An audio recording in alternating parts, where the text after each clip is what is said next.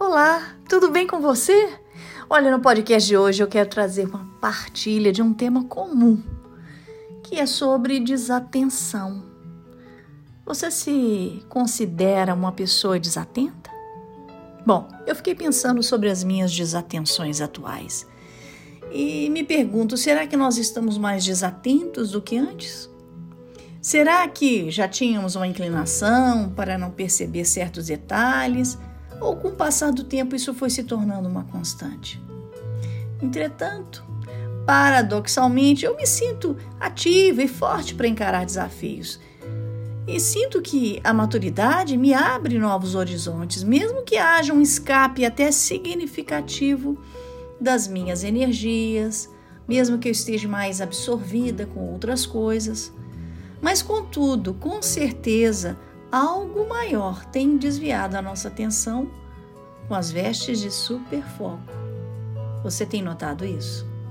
Bom, se você não notou, talvez você possa pensar o quanto seu rendimento tenha caído e, e quanto tempo você tem perdido com essas novas tecnologias, com abstrações que você não tinha o costume.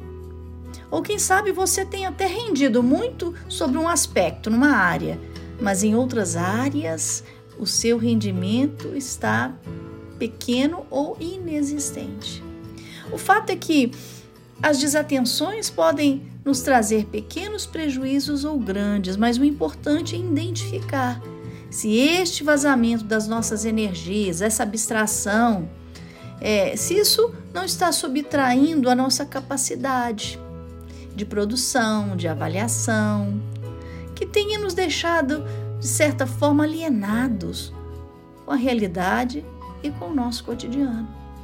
Bom, eu não gostaria de entrar aqui no tema transtornos de déficit de atenção por se tratar de um campo mais complexo, principalmente no caso de pessoas muito jovens que precisam ser avaliadas por um profissional da clínica médica e talvez precisem até ser medicadas. Entretanto, não quer dizer que você não possa sentir que, mesmo com a sua maturidade, afetada por um déficit de atenção e que não possa ser diagnosticada. Por que não procurar? De qualquer forma, a maturidade é muito sábia, porque ajuda o nosso organismo a encontrar meios de compensação. A maturidade consegue encontrar formas inteligentes de extrair o nosso melhor. E é claro que vale uma avaliação profissional para se conhecer melhor e se ajudar.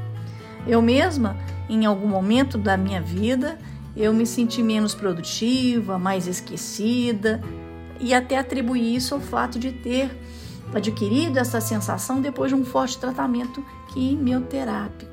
Mas acabei descobrindo que eu já possuía um déficit de atenção. E com o tempo e o empenho, a maturidade, fui me adaptando.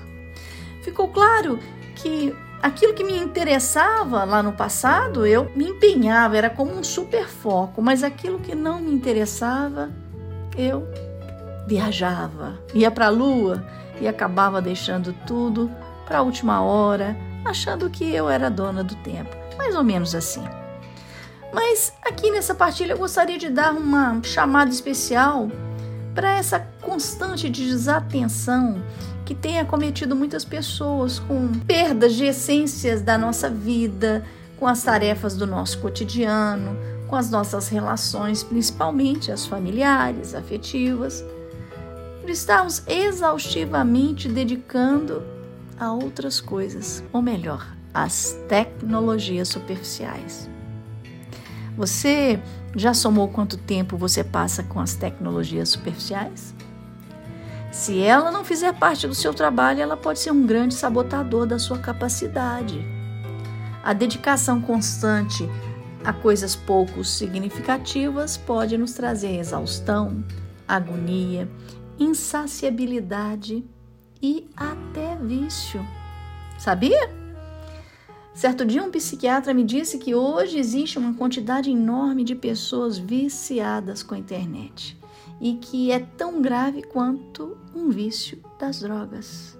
Ai, que meda! Já pensou nisso? Será que isso pode acontecer com você? Será que isso pode acontecer comigo? Ou será que já está acontecendo? Bem, se no plano concreto da nossa vida estamos desatentos, o que diria então no plano espiritual? Vamos falar das duas coisas. Como pensadora que gosto de ser e como evangelizadora, percebo que constantemente milhares de pessoas parecem estar bem mais desligadas do plano espiritual.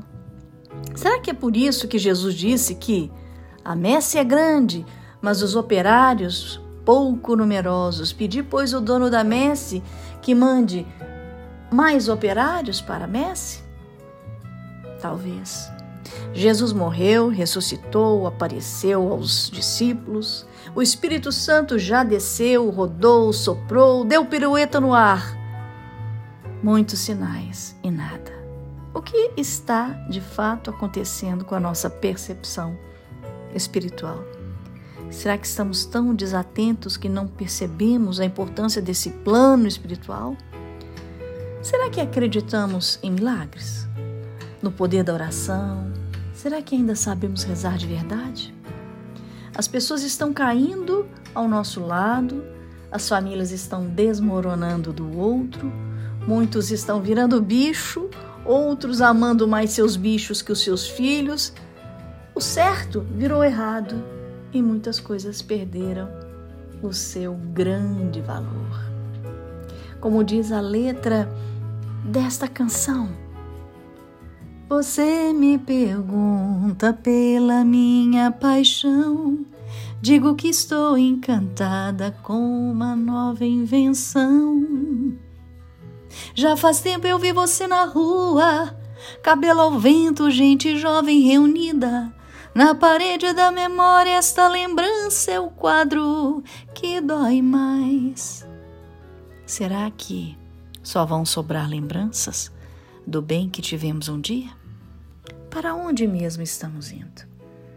Quantos sinais precisamos ver para perceber que há algo de errado e que precisamos sair desta letargia viciante? Sabe, no campo espiritual, os demônios estão bem felizes com a nossa desatenção moderna. Por isso, eles têm conseguido muito êxito ao nos pegar de assalto. De repente, me lembrei do dia em que fui assaltada com meu marido ao estar parada por menos de um minuto dentro do carro, mesmo estando numa avenida movimentada. O diabo também faz assim com a gente quando estamos desatentos. Bom, no fundo, depois deste meu falatório aqui, eu gostaria de partilhar com você a necessidade de identificarmos urgente qual é o motivo da nossa desatenção que tem, que tem nos levado né, a essa letargia, essa falta de ânimo, de coragem, para que isso seja corrigido ao tempo. Há tempo.